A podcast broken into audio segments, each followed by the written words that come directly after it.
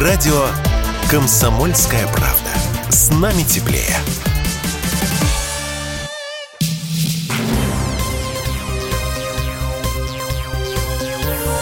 Темы дня.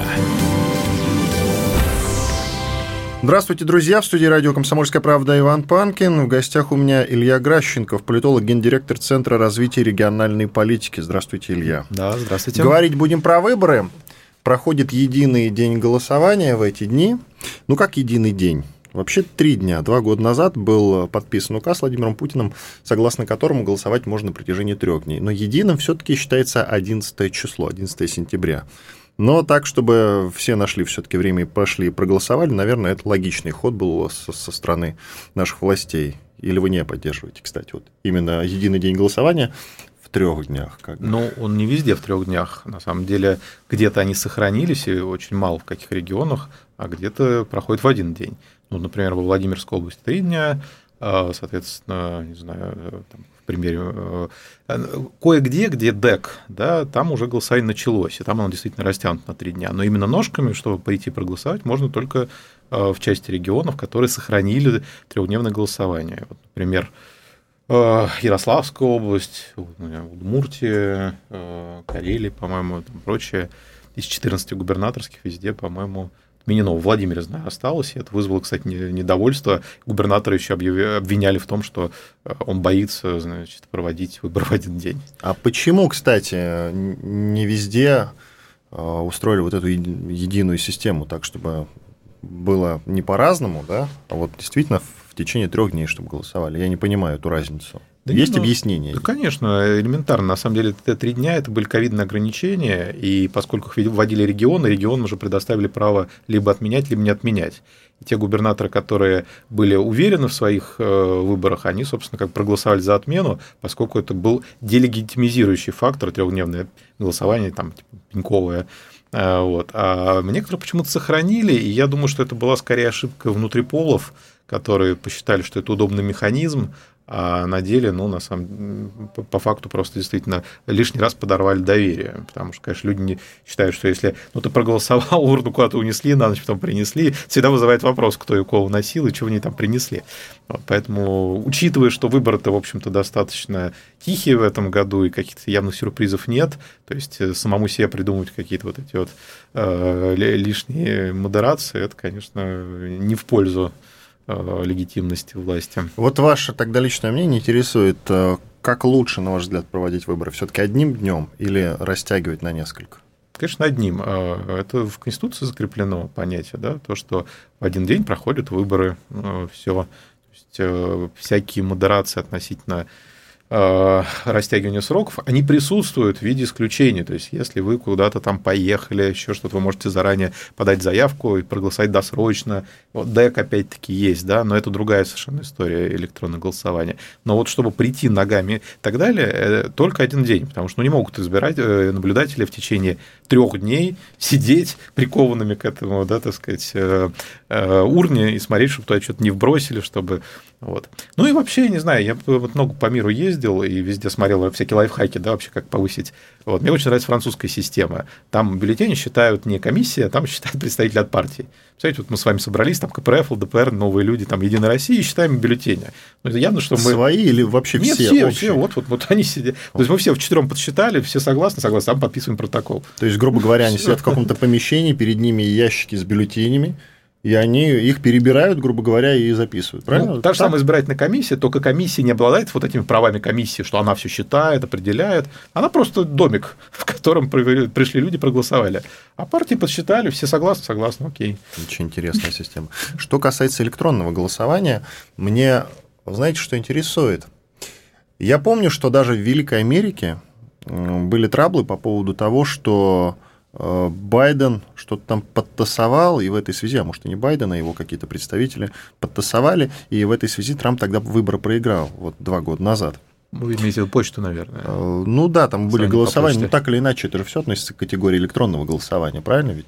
Нет, там почта такая глубина, хочется сказать. Ну, в смысле, в конвертиках голосовали, это не электронные. Ничего себе. Так э, вот к электронному голосованию, кстати, у вас есть вопросы к российскому электронному голосованию или нет? Можно ли ему доверять? А, хороший вопрос, потому что тут как вся двоякая, да.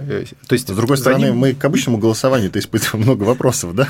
Нет, на самом деле электронное голосование это очень круто. То есть, если э, провести манипуляции, которые позволят его сделать открытым, то это супер. То есть это действительно повышает шансы оппозиции, потому что можно вовлечь тех людей, кто на выборы традиционно не ходит, потому что действительно проголосовать с телефона гораздо легче, чем куда-то ехать, там эти бюллетени вот, значит, но вопрос, конечно, есть. Э, часть из них сняли естественным образом. Ну, например, в Москве в прошлом году можно было переголосовывать, как вы знаете. Ну, то есть ты проголосовал там за одного кандидата, потом почему-то еще раз за него переголосовал за другого, потом третьего. Вот, и это все очень сильно ударило по легитимности, потому что мэрия Москвы не смогла э, в срок предоставить э, результаты. Ну, то есть все регионы сдали их до 12 ночи, и, например, там, я не помню, какие регионы там участвовали, по-моему, например, Курская область. Вот в Курске все, все результаты ДЭГа были известны там, в 11 вечера, а Москва их дала, по-моему, если не ошибаюсь, что-то в 7 утра, и в результате еще получилось так, что те люди, которые э, победили ну, как бы обычным голосованием на своих одномандатных округах, э, с утра выяснилось, что они проиграли, потому что вот результаты ДЭГа скорректировали сильно эти результаты. И это все в купе, конечно, обрушило доверие. Значит, плюс вот этот черный ящичек, да, то есть вы что-то проголосовали, и где-то этот, э, условно ваш электронный бюллетень вышел, а потом, опять-таки, да, это все архаично выглядело. То есть какие-то люди сели, э, вбили в Excel таблички из этого пришедшего, да, этот, распечатали их, пришли в комиссию, и члены комиссии, как бы не совещаясь, просто вот все их подписали, что мы как бы... То есть они не проверяли никак эти результаты. Вот, это все, конечно, очень плохо, но в этом году убрали переголосование, убрали, э, значит, вот эти э, нестыковки по э, расшифровке, то есть теперь практически каждая партия может взять специальную программу и через нее дешифровать так называемый Э, э, хэш, вот этот пароль, ну, как такой длинный, в общем, этот, вот, посмотреть, кто за кого поголосовал. То есть, в принципе, это все возвращает доверие. Вот. Если это действительно станет массовой историей, ну, то есть, условно говоря, любой не только там с ключом допущенный специальный, да, там держатель этого ключа может отправить любой гражданин или там какая-то сторонняя организация, вот, то супер доверие Дегу возвращается, и как технология это очень удобно, прогрессивно и в конце концов, она реально может э, заменить традиционное голосование. Я вообще убежден, что Россия, в отличие от стран Европы и Запада, э, гораздо прогрессивнее в качестве технологий, чем вот э, наши коллеги. Потому что у нас самые крутые банковские приложения, у нас самые крутые госуслуги, и я убежден, что и DEC тоже может быть очень крутым, вот, если избавиться от, так сказать, уже заложенных туда вот этих червоточин. Но как вы считаете, в перспективе возможно ли, что вообще уйдут э, те выборы, которые мы называем традиционными, то есть походы на участки? Ну, это сильное удорожание, во-первых, зачем это нужно, если можно вот взять телефон или воспользоваться стационарным компьютером и проголосовать. Так может, традиционные выборы вообще уйдут в э, ближайшей перспективе? Будет такое? Ну, может быть, это будет выглядеть так, что, например, все равно куда-то ножками дошел, ну, потому что, например, есть бабушка, у которой, ну, нету мобильного телефона, где она должна голосовать. Ну, бабушки уходящий вид, у которых нет смартфонов. Нет, ну, и к тому, что это можно поставить, как вы знаете, какой-то терминал, то есть ты пришел, проголосовал через терминал, да, то есть не бюллетень вышли, ну, какой-то Ну, кстати, кнопку, да, действительно, да, чтобы живых людей-то избавлять от этой работы и таким образом меньше денег за все это платить. Да, но постепенно, я думаю, отойдет, потому что, ну, невозможно, это же какие-то тоже архаичные такие, что, ну, по-разному люди раньше голосовали, кто-то на площадь, помните, выходил раньше, там, поднимал руку, там, и кто там громче перекричит. Кстати, у американцев до сих пор эта система сохранилась на праймерис. То есть там не так реально считают эти голоса э, тысяч людей, сколько реально слушают, какой вот этот уровень поддержки. Если такой у, -у, -у гол идет, то, значит, там, типа, чувствуется, что эти побеждают. То есть потом, а потом уже вот эти выборщики, которые, да, там, в количестве там 10-20 человек, они уже подписывают протоколы. Вот, поэтому э, вообще я думаю, что постепенно мир движется к прямой демократии, а прямая демократия невозможна без электронных электронных процедур. Ну, то есть, условно говоря, скоро э, какие-то вопросы мы будем решать через микрореферендумы, которые будут организованы так же, как ДЭК. Ну, то есть, условно говоря, вы хотите там поставить, не знаю, лавочку во дворе, вот микрореферендум двора, сколько проголосовало через нее, да, вот все фамилии там, э, вот, но в помощь распределительной системы, чтобы это было по-прежнему тайно. И действительно, у нас ведь в Конституции э, прописано право на референдум вообще, насколько я помню. Да. Э, что касается текущих выборов, Выбираем сейчас э, всех от э, мундепов до губернаторов. Давайте начнем с мундепов. А самое интересное оставим на потом, что называется. Зачем нам вообще выбирать муниципальных депутатов? Мы понятия не имеем, кто эти люди. Абсолютно. Вот я сейчас наблюдаю у себя на районе Академический в Москве, э, как появилось огромное количество вот этих вот людей. Более того, до этого они мне жаловались, я с парочкой разговаривал, на то, что мундипов лишили вообще каких-то прежних преференций. То есть у них, по сути, нет никакой власти сейчас. Зачем мы их выбираем? Вот человек появился, на этом небосклоне, вот в этом районе, мы видим его лицо. Он нам о себе короткую справку рассказал, из которой ничего не ясно. Я не знаю, кто этот человек, я вижу только его лицо. Почему и зачем мы должны их выбирать? И нужно ли их выбирать реально вообще? Ну вот действительно, такой общий вопрос довольно-таки. Ну, напомню, что в Москве то здесь еще такое обособленное положение. Дело в том, что Москва, поскольку является ну, регионом, но при этом регионом с такой хитрой организованной структурой. То есть есть такое промежуточное звено, как префектура, а, ну, то есть, как бы, если мы говорим о муниципальных депутатах, например, Подмосковья, да, и там районов, то там у них есть определенная власть, поскольку собираются советы, совет депутатов за что-то голосуют, например, важный вопрос распределения земли, там, не знаю, строительство какого-то соцобъекта и прочего, это действительно во власти муниципальных депутатов. В Москве, к сожалению, поскольку вся власть сосредоточена в префектурах, а мундепы, они уровнем ниже, на уровне районов, то есть, а уже районная исполнительная власть мало чего решает, то действительно получается, что вот эти э, советы районные, они, ну, действительно такой какой-то атовизм для Москвы. То есть это люди, которые, ну, а, в лучшем случае могут претендовать на роль такого старшего по подъезду. То есть что-то такое там, пойти, там, не знаю, про какую-то песочницу, что вот надо бы ее насыпать. Ну, то есть такие трибуны народные. То есть, прийти При том, что все эти вопросы можно решить через МОСРУ сейчас. Да, да, да. И вот по эти... сути, ну, если говорить про Активный песочницу. гражданин, там, да, вот эти... Ну вот, да. То есть зачем нам нужны мундепы тогда? Ну вот я говорю, так сложилось э, в системе управления Москвой, то есть фактически те партии, которые сегодня возвращают за, э, выступают за возвращение э, роли мундепов, да, то есть их полномочий, они, по сути, являются политическими Эм, то есть людьми с политической повесткой, позиции. То есть, когда просто человек выходит, говорит, проголосуйте за меня, и начинает вот ходить, пытаться решить какие-то, вот тут мы окно вставим, тут мы попросим убыстрить реновацию дома, тут мы, значит, еще что-то. Вот я, кстати, эм, в моем Останкинском районе, значит, обнаружил, что идет мой одноклассник бывший, значит, мой мундеп, и я ему звоню, говорю, Петя, говорю, зачем тебе это, что ты хочешь? Он говорит, ну вот, я хочу там, значит, в политическую карьеру. А потом смотрю его телеграм-канал, и он действительно такого превратился, там, тут вот э, мусорку обещали поставить людям, я, значит, добьюсь этого. Там, вот. То есть получается, что действительно, э, как бы это не уровень депутата, это вообще уровень какой-то значит, человека добрых дел. Вот, чтобы Мундеп был э, реальной силой, надо, как в 2018 году, да, по-моему, у нас предыдущие были, или поправьте, в 2017, давайте отнимем, да, 5 лет, сколько, 17-й, да, год получается. А что было-то? Ну, выбор муниципальный. Помните, когда команда Яшина э, и Каца, по-моему, если не Заняла ошибаюсь. Красносельский район, вы имеете в виду? Яшин, а... кстати, ныне э, находится за решеткой, важно это говорить. Я, правда, не помню, объявлен ли он иноагентом, на всякий случай надо говорить. Вот единый день голосования у нас идет, как бы единый растянутый, прав. Но тем не менее. Я до сих пор, на самом деле, не могу понять необходимости этих выборов, если честно. Даже за губернаторов. Ведь, по сути, как у нас, как правило, происходит, вы меня поправьте, как большой специалист по этой части, у нас сидит какой-то губернатор, пусть даже его выбрал народ в каком-то регионе. Потом, допустим, его снимают или куда-то переводят на какую-то другую, более ответственную должность. Вместо него назначают какого-то ИО, исполняющего обязанности губернатора, за которого, как правило, обязательно на ближайших выборах выборах проголосует народ. Как бы так совершенно случайно. В этом смысле, может быть, нет э, никакого смысла в, в этом голосовании. Может быть, лучше даже будет избежать вот этой ненужной демократии, и пусть бы назначал, назначал, назначал Москва этих губернаторов, а? Я, кстати, с вами соглашусь, я сторонник назначения губернаторов. Ну, действительно, просто на выборы тратится дофига, в любом случае, дофига денег да? денег народных, денег налогоплательщиков. То же самое и с мундепами, которые вроде, мы о них говорили в первой части, которые вроде как на самом деле фигуры чисто номинальные, но они ведут предвыборную кампанию. Тоже та же партия какая-то вкладывает в эту предвыборную кампанию зачем-то кучу денег, которую могла бы пустить на какие-то реальные дела на самом-то деле. То же самое с губерами. Не, ну понятно, что демократия дорогая процедура, вот, но без нее, ну, к этому еще вернемся, значит, к губернаторам. Значит, почему лично я за назначение? Ну, во-первых, действительно, выборы смешные, поскольку есть такая простая вещь, как мунфильтр, то есть и к выборам допускаются не только вот эти в Рио, но и согласованные ими спарринг-партнеры.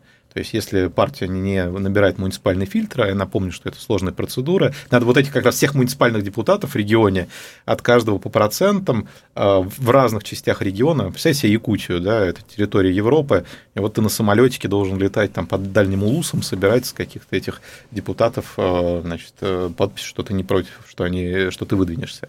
Вот, поэтому, конечно, смешно. И плюс мы видели, как этот муниципальный фильтр заваливает реальных кандидатов, например, в Бурятии. Ну, представляете, есть там сенатор Мархаев от КПРФ, такой известнейший там, да, этот бурятский ОМОН, там, ну, все его знают.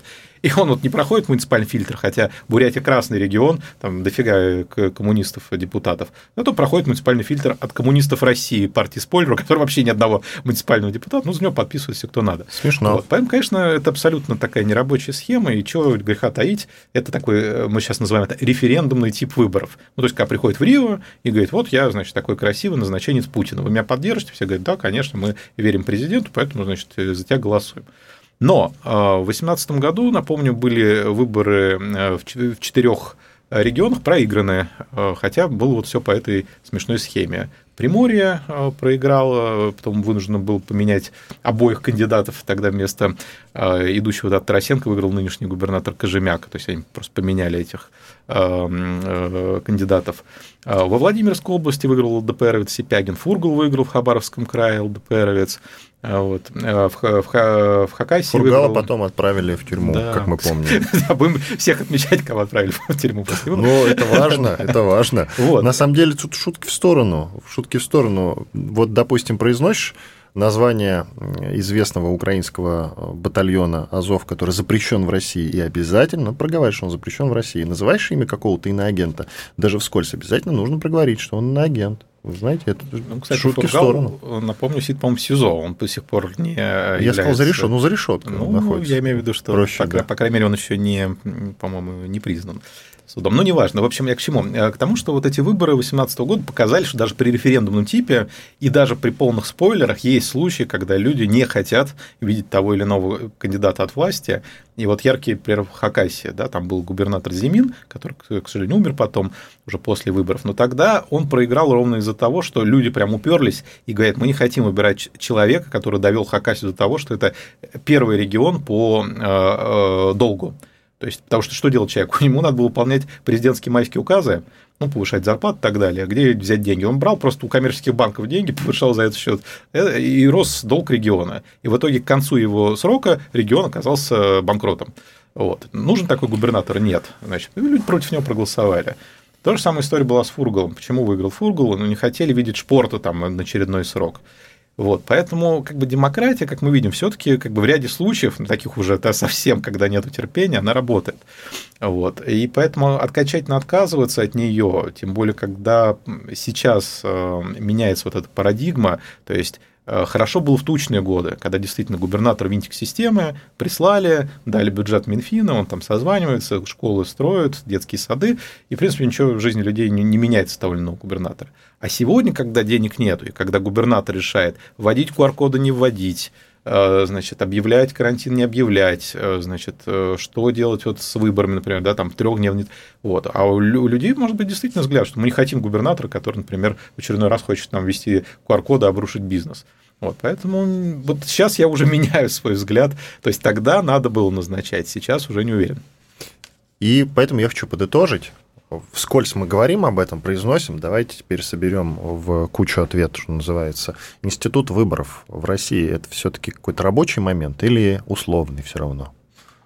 50-50. Ну, то есть давайте вот как-то определимся. А, ну, я вообще убежден, что без э, демократии власть быстро, э, такое слово, хунтиизируется. То есть, От слова хунта вы имеете да, в виду? Да. Угу. Потому что, э, понимаете, любая власть обладает все-таки какой-то природой божественной, так или иначе. Ну, даже если люди назначают человека, даже если это происходит в таких смешных условиях, вот, тем не менее, ты спрашиваешь, откуда взялся человек? Говорит, ну, мы его вроде как выбрали. Вот, все равно это некий момент вот этого скрепления социального договора. Как только эти институты исчезают, сначала начинает все валиться просто на самого главного. Типа, ну, президент нам назначил этого губернатора, мы его не выбирали, вот откуда он вообще взялся? Он нам там президент прислал. Президент говорит, там, ну, а кто там проголосовал? Дума проголосовала. И начинаются поиски вот этих вот крайних. И тогда, когда исчезает вот эта магическая процедура, даже да, не такая не магическая, это ритуал некоторый, вот, э, быстро возникает какая-то хунта, которая говорит, что раз нету деятельного механизма э, реализации властных полномочий, то она будет просто присваиваться. Сейчас это борьба, а кто присвоит себе в этот момент. Вот. Поэтому, чтобы не идти по этому печальному пути, э, процедуру демократии обязательно надо сохранять, и мало того, их надо развивать. Поэтому я говорю, что тот же ДЭК – это, в общем-то, немножечко шаг вперед потому что старое поколение, к сожалению, демократии не застало и в конечном итоге в ней разочаровалось, а молодые разочаровались в ней уже как бы в нынешнюю эпоху. Потому что, чтобы вернуть доверие, нужны какие-то новые ритуалы, новые механизмы.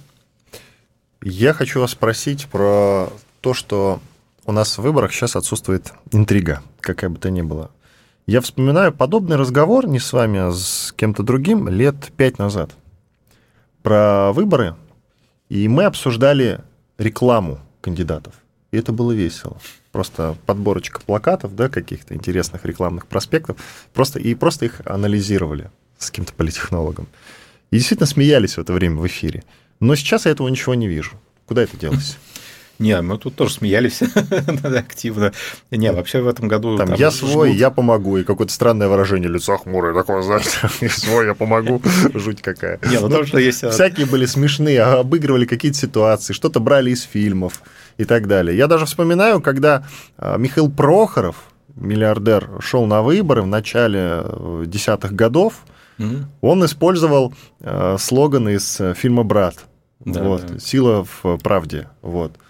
Ну, то есть было как-то интересно, что-то придумали. Сейчас вообще эти проспекты какие-то безликие, если они вообще есть. И, по-моему, их число сильно сократилось, кстати говоря. Нет, Куда это все ушло? Нет, креатива много, а, и забавного много, просто уровень, не, ну, как не то, чтобы до вас дошла эта информация, то есть те, кто там мониторит... Не, ну как же, я же по улице хожу, я в метро езжу. Не, ну я вот прям подписан, да, вернее, я стою в группе политтехнологов. У нас там со всей России, кто работает на выборы, да, то скидывают, поэтому я-то вижу все. И креатива много, и прикольно много, много да? и смешного. Ага. Но как это дойти, довести до человека, ну, совершенно непонятно, потому что ну, где-то он там по подъезду своему развесил, а дальше это никуда не пошло. Поэтому действительно максимум, где вы можете увидеть, это какие-то баннеры вдоль дороги, еще что-то такое. Вот. А, конечно, смешно всегда еще, когда вот ошибки идут. Мы называем это сам себе технолог, да, когда человек начинает что-то там сам разрабатывать. Вот эти все, типа, я не сижу сложа руки, на фото человек сидит, сложа руки или там как-нибудь вот так вот. Вот. Всегда прикольно, потому что, конечно, а, вообще выбор же театр. И, кстати, мы в свое время, ну, не помню, год 2004 был, что ли, по-моему, ну, когда я только начинал сам заниматься, а, проводили социологию, что вообще люди хотят от выборов. Вот вы хотите хлеба или вы хотите зрелищ? То есть вы хотите обещаний, денег, там, я не знаю, раздача гречки и водки, или вы хотите э, действительно какой-то забавной, э, острой ситуации. И, э, по-моему, 70% говорило о том, что они хотят зрелища. То есть выбор – это момент театрализации. Вообще, по-моему, у Бахтина есть, ну, Бахтин – это такой да, философ, лингвист, у него есть такое, такое понятие карнавала – то есть э, карнавал это такая точка бифуркации, то есть схождения, когда власть идет на, в народ, а народ поднимается до уровня власти. И вот в момент карнавала происходит вот эта вот встреча, э, и, собственно, как бы там может произойти все что угодно. То есть э, крестьянин может, значит, дать по морде королю, потому что он в маске, король может узнать, что думают крестьяне о нем и так далее. Вот. Поэтому еще с этих времен вот этот момент карнавализации, он очень важен для выборов как элемент выпуска пара. И, конечно, плохо, что сегодня э, нынешние администраторы этого не понимают и всячески там сушат явку, стараются бороться с наиболее такими яркими кандидатами. То есть специально выборы рутинизируют, то есть превращают в какую-то такую процедуру вот этого да, референдумного типа. Ну, типа, вышел губернатор, мы построили 300 школ, 200 больниц, в 2025 году еще там построим 200 скучно. Вот. Люди хотят, вот, чтобы был такой трэш, чтобы были конкуренция, вот. И покойный Владимир Вольфович, например, в свое время э, гениально закрывал эту нишу на парламентских выборах. Вот даже сейчас на парламентских непонятно, кто ее будет закрывать. Чаще всего, конечно, вот два человека говорили о том, что все переврали, у нас отняли голоса. Это, конечно же, Владимир Вольфович покойный. И чаще других об этом говорил лидер коммунистов, но именно КПРФ партии Зюганов. Вот он постоянно на каждые выборы говорил, что Карусели, у нас отняли голоса, это традиционная история. Карусели э, действительно вот эти работают, и у партии отнимают голоса. или они таким образом как бы оправдываются? Коммунистам вообще много вопросов. Вот, Говорите правильно, КПРФ. Да, у нас Потому что есть еще коммунисты России. КПРФ вот особенно, да и вообще вот старым парламентским партиям. Ну, смотрите, у вас есть свои губернаторы. Вот у КПРФ их сейчас, по-моему, целых три. В Хакасии, в Ульяновской области и в Орловской области. Ну, что-то поменялось, вот, что там, какой-то социализм расцвел или еще что-то. Ничего подобного. То есть, как только приходят к власти э, э, представители оппозиционных партий, они ведут себя так же, как Единая, Единая Россия, ничем не отличается. Поэтому вот эти разговоры о том, что у нас там что-то украли и так далее, слушайте, любая власть реализует свое право на э, то, чтобы ее удерживать. И у любой власти понятно, что так называемого административного ресурса гораздо больше, чем у людей вне, вне ее. Вот, поэтому, разумеется, мы с вами говорили же да, про это, что назначают в Рио да, исполняющих обязанностей. Да. Ну, это, слушайте, это нечестная история, да, то есть я сижу уже губернатором, там, скажем, год, и когда я иду на выборы, у меня уже так заводы, да, я там приехал, там сказал, ребята, вы хотите там вообще зарплату получать? Да, да, да, наверное, голосую, знаете, за кого голосовать и так далее. Вот, поэтому при сильном протесте э, невозможно людей переубедить, как я сказал, да, 4 было в 2018 году случая. То есть если люди не верят власти, они проголосуют против. Но если они как бы за нее, был бы коммунисты, не коммунисты, власть всегда будет ее удерживать. Поэтому, конечно, вот этот э, постоянно э, тон Зюганова разочарованный, что вот, да, мы, мы боролись, но, значит, этот... Вот. К сожалению, э, все три да, старые парламентские партии сегодня являются прямыми союзниками власти, потому что все, они уже привыкли, у них такая выученная беспомощность. Да, то есть они всегда говорят о том, что... Э, да, даже многие сначала уже говорят, что эти выборы выиграть нельзя, поэтому я пришел, значит, просто покритиковать власть, что, значит, она должна быть более социальной. Просто чтобы потом, например, разбираться там депутатом Госдумы или ЗАГС собрания или еще чего-то. Вот. Поэтому сейчас очень важный момент. Э, мне кажется, вот, что после уже этих выборов, там, 23-24, на этапе 26-го следующей Госдумы, как-то будет меняться политический ландшафт, в нем уже появятся новые акторы, а, появятся новые люди, а, скорее всего, СВО к тому моменту как-то да, уже а, закончится, и появятся совершенно новые люди, вот уже оттуда пришедшие. Это будет новый котел политический, который, я думаю, все-таки уже смоет старую оппозицию и наметит контрформирование новой. Продолжаем обсуждать выборы в России. Они проходят практически во всех регионах, если не во всех. По-моему, во всех, кстати, регионах. Иван Панкин, Илья Гращенков, политолог, гендиректор Центра развития региональной политики. Во всех же регионах, да? Во всех проходят выборы. Нет, не во всех. Все-таки не во всех. Конечно, не во всех. Их, по-моему, все вместе суммарно в 52, если не ошибаюсь. Все вместе разыгрывается более 12 тысяч, по-моему, мандатов по России. Это всех муниципальных, там, ЗАГС собраний и так далее. Вот. Но все это называется празднество «Единый день голосования». Да. Почему-то да. они во всех, это что за загадки истории? Нет, ну, единый день, в смысле, если выбор вот в вашем регионе подходит, то есть у вас есть что? Есть города, есть муниципалитеты, ну, то есть не столичные города, есть э, ЗАГС собрания, есть губернаторы. Вот у кого срок подходит, значит, они все выносятся на единый день, то есть когда бы они не истекали, там, в августе, в этом. Вот. Но если вдруг так сложилось, что в вашем регионе вот нету э, никаких выборов, ну, значит, нету, там, например, не знаю, на Чукоткин, может, не, может нету. Там, поскольку кроме Анадыря остальные города там достаточно небольшие, там, по-моему, вот. Да и Анадырь невелик, прямо ну, скажем. Да. Прямо скажем, и Анадырь невелик. Вы сказали, что в перспективе политический ландшафт выборный, он будет меняться. Как вы это видите, эти изменения? Какими? А, э, что вообще вкладываете вот в это? Я просто хотел, чтобы вы расширили вот это понятие. Э, тотальными, поскольку вот даже уже сейчас э, практически все партии находятся в таком идеологическом тупике, и очень часто начинаешь э, дискутировать, и начинаются вот эти старые мерила, там, а может быть, влево уйти нам или нам вправо уйти.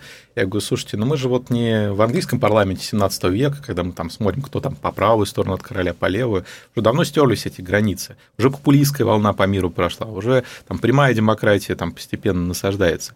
То есть, в принципе, мы находимся на таком прямо контрапункте э, краха какого-то вообще старого политического мира, старых понятий, вот, когда люди еще вот э, чем-то таким мыслят. Вот. И э, сейчас появляется действительно много таких молодых, талантливых политиков, которые чувствуют это кожей. И даже вот в Москве на этих выборах появляются... То есть это люди с совершенно какой-то совмещенной повесткой, они там не коммунисты, они либералы, они там никто.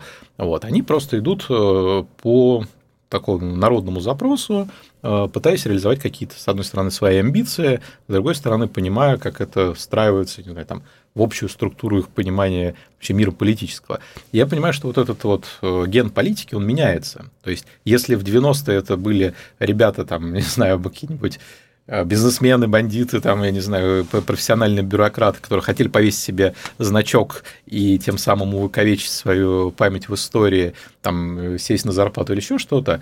Вот сегодня совершенно как бы какие-то другие мотивировки у людей, которые идут в политику. Я понимаю, что этих людей в скором времени будет тяжело загнать вот в какие-то вот рамки, как это сейчас происходит.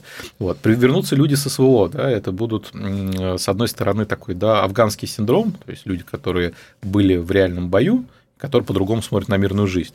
С другой стороны, это будут люди, которым ты уже тоже не поставишь их, так сказать, в стойло, не скажешь, что, знаешь, там, вот мы тебя решили депутатом назначить после этого, ты давай только там голосуй как надо. Да? То есть это будут такие, как в фильме «Брат», значит, один и два, люди, которые будут со своей правдой, вот, их там легко не заткнешь. Это будут какие-то люди разочарованные, там, условно говоря, вообще там, в курсе государства, поскольку сегодня э, во многом им обрубили, э, так сказать, ампутировали вообще да, э, какую-то картину мира. То есть, ну, как ни крути, Россия всегда развивалась в всем западном векторе. И, например, там сегодня сказать, ну, ребят, там, значит, не смотрите на Европу, давайте вот смотрите на Китай, например. Вот. Но это тяжело, э, даже и в языковом плане. Китайский не выучишь за год. Значит, ну, то есть люди строили карьеру какую-то, да, они видели себя так-то, значит, а тут им говорят, значит, разворот на 180 градусов. И вот эти все тенденции, они как-то э, начинают проявляться и начинают разламывать общество. И э, сейчас общество аморфное и во многом такое как бы сыто безмятежное в том плане, что ну, они привыкли, что за все делает государство, а в лучшем случае как э, такой ребенок лет трех-четырех, э, человек, значит, реагирует на политику, ну, это не нравится, это не нравится, это, наверное, добрый, этот злой, вот, и пытается через э, вот эти свои эмоциональные такие факторы реализовать какие-то свои недовольства. Там, ну, вот я хотел бы, чтобы, может быть, там э, был чуть там посвободнее, потому что, вот, не знаю, там наш губернатор надоел, который там 20 лет сидит, вот давайте его поменяем, что-нибудь новенькое. Вот это такой все очень как бы детский подход был. А сейчас наступает время рационального, наступает время а, такого здравого смысла, то есть когда нельзя уже себе позволить вот эту политику а, такого мямления, да, то есть политические требования начинают становиться, как бы срастаться с реальной жизнью. Они становятся там и для бизнеса важным фактором, типа выживет он или нет, становятся для людей важным фактором. Серии вообще, как бы вы на этой территории будете жить или, может быть, не знаю, там, э, ну, смотрите, сейчас как бы куча моногородов, они вообще живы только благодаря там, госполитике. Ну, там, условно говоря, завтра придут какие-то люди, нужен этот город, не нужен, то есть переселят вас, не переселят, будет вот эта политика пространственного развития, не будет. То есть это уже касается вас э, лично.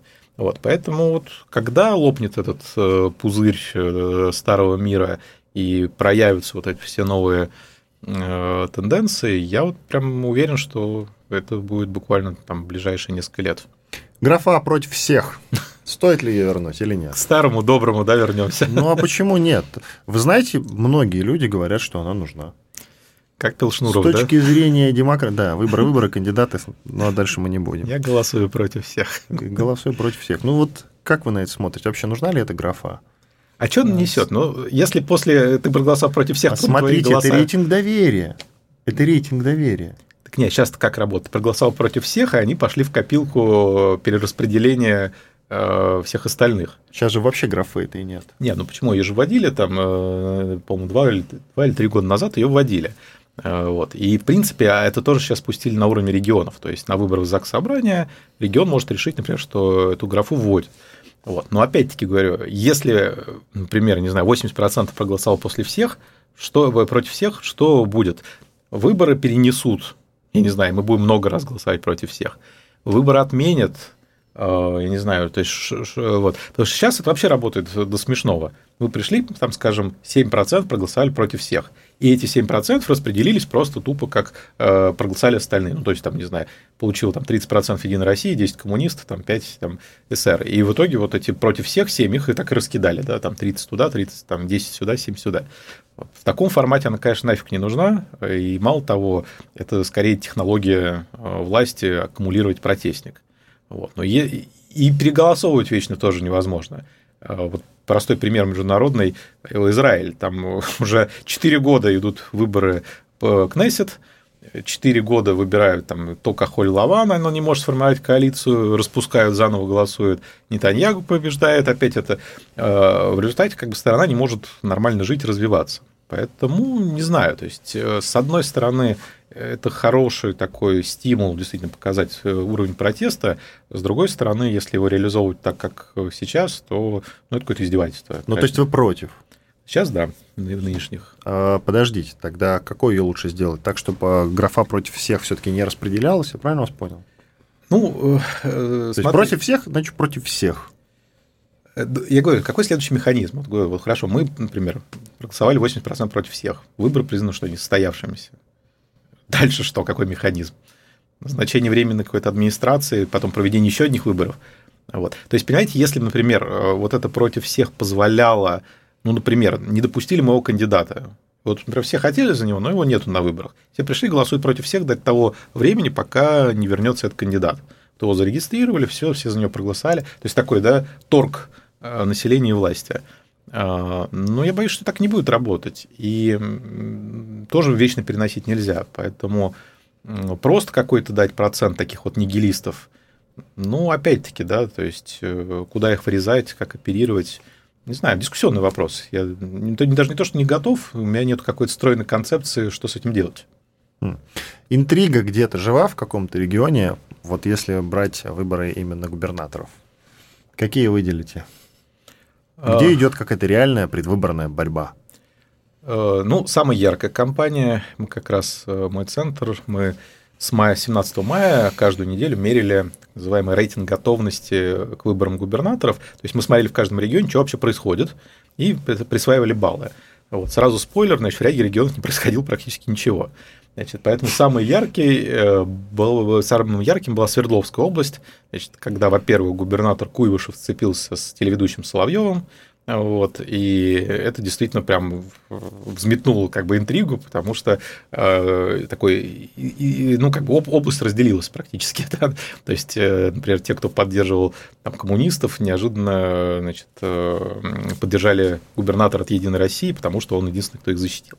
Потом, значит, был арест э, Ройзмана. Э, он не на агент, поэтому ничего не будем про него говорить, он уже дома сидит спокойно, но тем не менее тоже всколыхнуло вот, повестку. Вот. Потом был нападок на Ельцин-центр, а, значит, тоже всколыхнуло. То есть это единственная компания, где были вот эти политические какие-то дебаты, противостояния. В регион приезжали многие э, известные коммунисты поддерживать э, кандидата. От новых людей кандидат тоже, кстати, достаточно активно там пикетировался, э, пикировался с губернатором. То есть вообще такая движуха была. То есть вот там какая-то интрига не скажу, что есть, но она как минимум интрига вообще на уровне того, что после выборов вряд ли регион погрузится в какой-то сон. Слишком много э, обнаружилось повесток, которые нельзя оставить неудовлетворенными, потому что в следующем году там выборы в Гор, э, Гордуму, и все понимают, что если сейчас э, власть не отреагирует на часть критики, она просто там начнет проигрывать уже более для нее важные выборы на местах. Вот, поэтому Свердловская область. Интересная в Удмуртии достаточно ситуация. Это единственный регион с высоким рейтингом коммунистов КПРФ, а, где э, долго хотели снять кандидата, вот как раз по Мунфильтру, но в итоге все-таки он прошел, собрал его, он там есть, и вот вопрос, э, как бы, сколько он, так сказать, соберет. А, Удмуртия такой достаточно красный пояс. Э, второй... Коммунистический, то есть. Да, второй такой же регион – это Мари-Эл, республика, значит, э, там другая ситуация интересная. Э, на прошлых выборах в Госдуму там фактически победили коммунисты, то есть они набрали больше по процентам, чем Единая Россия, и кандидат от коммунистов в этом году не стал участвовать в выборах губернатора. То есть, ну, фактически КПРФ просто слилось с выборов, э, тем самым предоставив в Рио Юрию Зайцеву возможность выиграть эти выборы. Потому что, конечно, если был любой кандидат от коммунистов, он бы, ну, видимо, стопроцентно выиграл. Так вот, загадка, собственно, за кого-то люди-то будут голосовать. То есть, вот это так просто решается, что если коммунисты не выставили, то люди либо не придут, графы против всех нету, значит, да, нету э, торга с властью. А за губернатора я тоже не верю, что они будут голосовать. Поэтому, ну, вот как бы такая интрига, собственно, за кого они-то проголосуют, вот эти протестные люди. Вот. Схожая ситуация немножечко в Карелии. Губернатор Парфенчиков тоже на второй срок идет. Тоже в Карелии вы помните, такой регион достаточно неспокойный, там, начиная с времен Кандапоги и заканчивая, э, в общем-то, недовольством э, в ряде, ну, что такое Карелия сегодня? Да, это фильм он, он, Левиафан. Парфенчиков, он раньше руководил приставами. Судебными, да. Да. Вот. Но Карелия, тут, помните фильм «Левиафан», да? Да. Вот, да, вот, да. вот, вот она везде вот такая. То есть, это ты придумаешь, что это такая красивая сортовала, с которой можно доехать на красивом поезде, а в реальности приезжаешь, это какие-то вот такие, э, особенно на севере, заброшенные города, э, недалеко от Норвегии, да, где все, все ровно наоборот. И люди действительно депрессуют. И поэтому э, там есть запрос на перемены, и Э, Карелия была регионом, где сначала зарегистрировалось больше всего кандидатов, 21, по-моему, кандидат зарегистрировался. В процессе усушки утруски осталось 4. Вот, поэтому за кого там будут сейчас голосовать, тоже такая небольшая интрига. Вот. Но в остальном, честно говоря, все достаточно тихо. Э, и, в общем, никакой интриги особо нет. Скажите, пожалуйста, Илья, а реально вы можете привести какой-то кейс, я имею в виду пример, где губернатор приходит после выборов, новый, причем избранный людьми. Да, вот, допустим, как то было в некоторых регионах, когда отказались, так сказать, от православных кандидатов и выбрали, вот что называется, своих. Такие примеры есть. И так, чтобы человек этот новый пришел и изменил в корне ситуацию. Из депрессивного превратил регион, скажем так, в менее дотационный. Такие примеры вообще есть успешных э, выборов губернаторов, которых выбрал народ, и они реально занялись делом. Кто эти есть, люди? Есть. Значит, э, ну, из последних, кстати, э, э, два примера. Вернее, дайте так, приведу, значит, первый пример. Э, сначала негативный. Вот в Хакасии, когда избрался от КПРФ Коновалов, э, как раз, да, не хотели люди видеть другого, получилось все ровно наоборот. То есть федеральный центр сказал, ах, вы выбрали не того, поэтому мы ему не дадим ФЦП, то есть федеральная целевая программа, мы не дадим разобраться с кредитами. Ну, то есть, в общем, получилось ровно наоборот, что вот вы выбрали, ну, тогда сами с ними мучитесь, да, с кого выбрали. Угу. А поскольку все губернаторы, особенно дотационных регионов, завязаны на федеральный центр, то в итоге там первый год он просто там обивал пороги, говорил, там, хоть что-нибудь дайте, а потом как бы его там немножечко подвинтили и вот э, стали что-то давать. Крючок посадили. Значит, второй вариант, э, вот Фургул, который арестованный, он, э, значит... Э, Хабаровская область. Хабаровский, Хабаровский да, край, извините. Да. Угу. Значит, он что сделал? Он ничего толком поменять не мог, но он э, пошел по пути такого политического противостояния. То есть, а сейчас мы вот всех единороссов заменим на ЛДПР. И началось действительно такое шествие по региону, что там Комсомольской на Амуре, еще где-то. Вот, везде стали выбирать ЛДПРовцев. И она там стала партией власти в результате. Вот, и был такой подъем, что вот сейчас мы везде выберем ЛДПРовцев, и наконец заживем так, вот как нам единороссы не давали. Вот, но тоже кейс такой так себе, потому что в итоге тоже ничего не поменялось. А вот где поменялось, на мой взгляд, это в Иркутской области был губернатор-коммунист Левченко. Он действительно, это был какой-то, по-моему, сейчас скажу, 14, если я не ошибаюсь, год или 13, когда он избрался.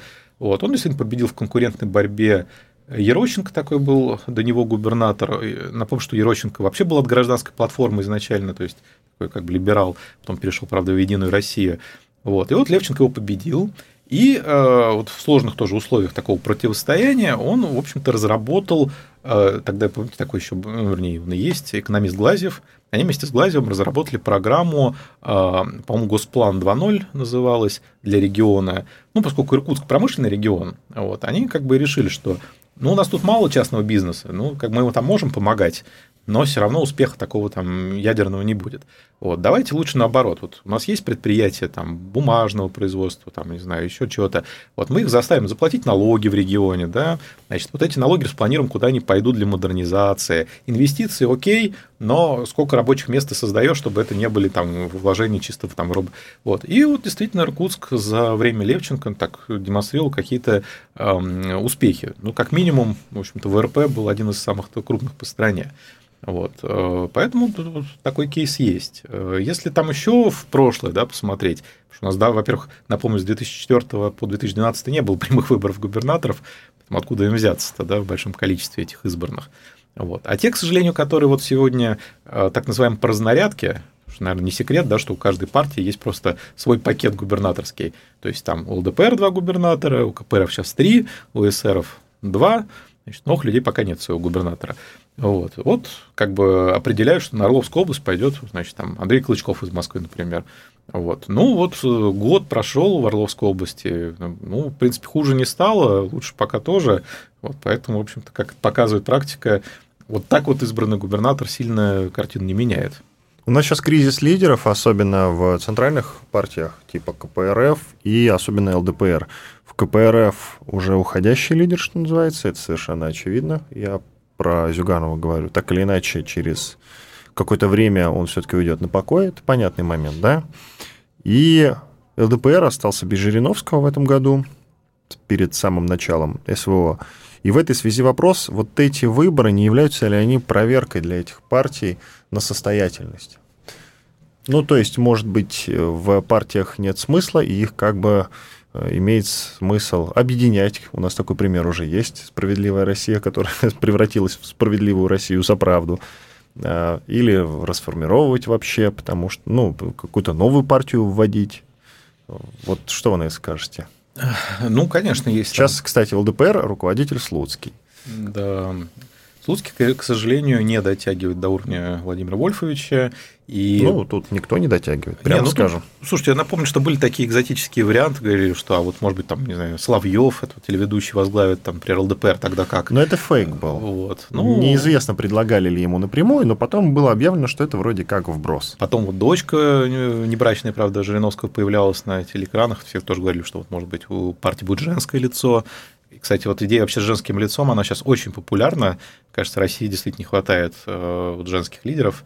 Вот, э, вообще после... Причем в правительстве их немало, они есть. А, да, и среди нет. сенаторов они есть. Так и в партиях есть. Вот у эсеров, например, там есть Яна Лантратова, которая, так сказать, э, достаточно сейчас бойко так развивается. Вот новых людей есть Сардана Арксентьева, Шамар Якутска.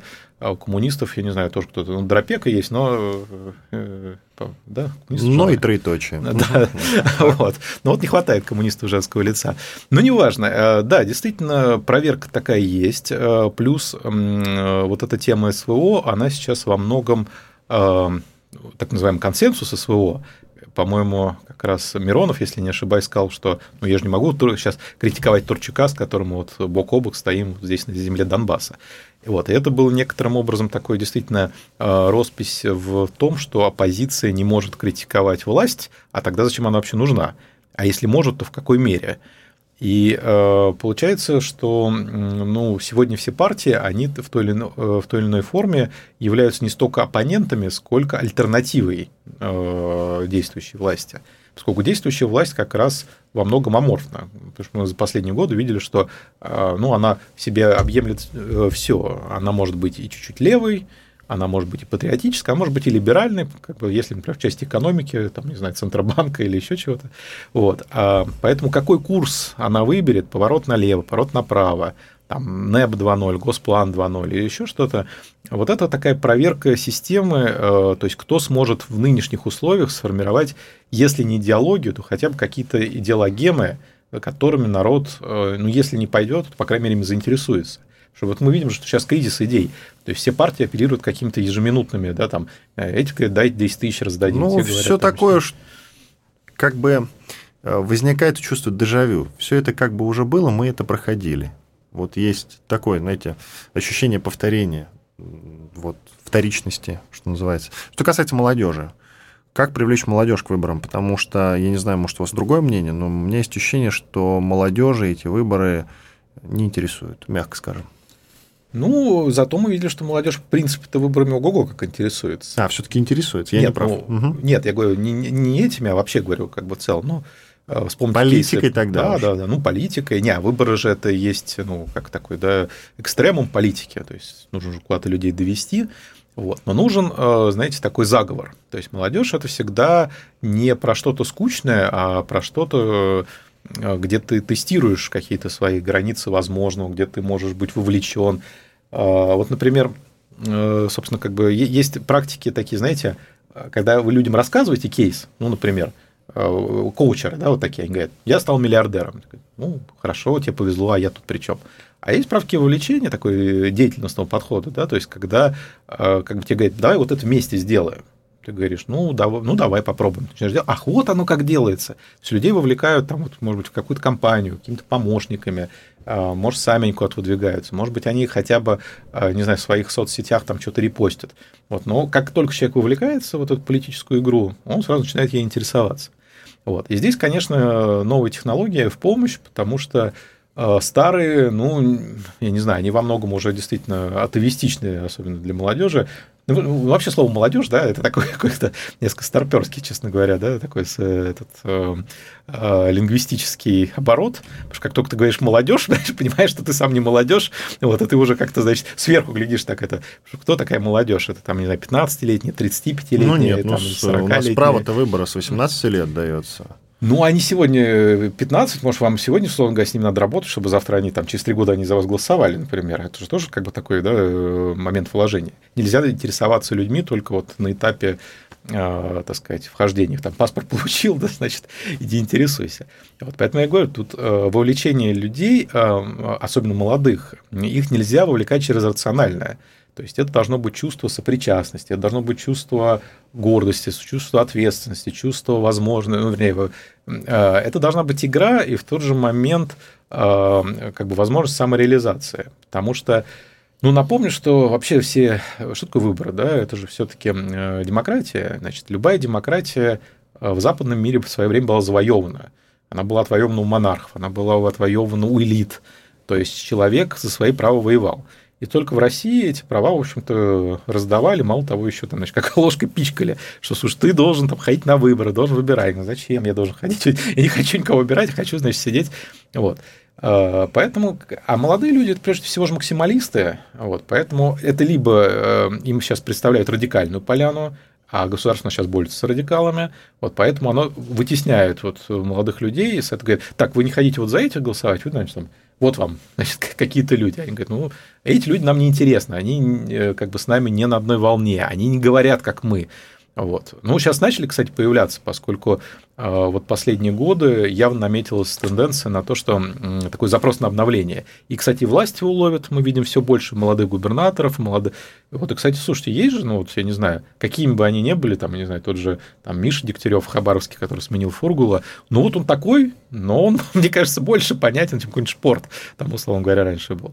А появилась партия «Новые люди», там вообще одни молодые люди эм, удовлетворяют они запрос. Ну вот там тоже на выборах узнаем. Э, у эсеров тоже много молодежи. Даже в Москве там сменился лидер отделения. Мой товарищ э, Дима Гусев сейчас вот стал, вот тоже они там э, с молодежью на одном языке. То есть власть это видит. И удастся ли так сказать, вы говорите, да, как их привлечь. Вот, собственно, не нужно просто этот диалог перекрывать. Вот. Если удастся этот диалог поддержать, я думаю, что и политика, как мы с вами говорили, сменится, и партии новые появятся, и молодежь в них придет, и через ДЭК в них будет голосовать. Спасибо большое, Иван Панкин и Илья Гращенков, политолог, гендиректор Центра развития региональной политики, были здесь, остались довольны. Если хотите демократии, сходите на выборы обязательно. До свидания. Темы дня.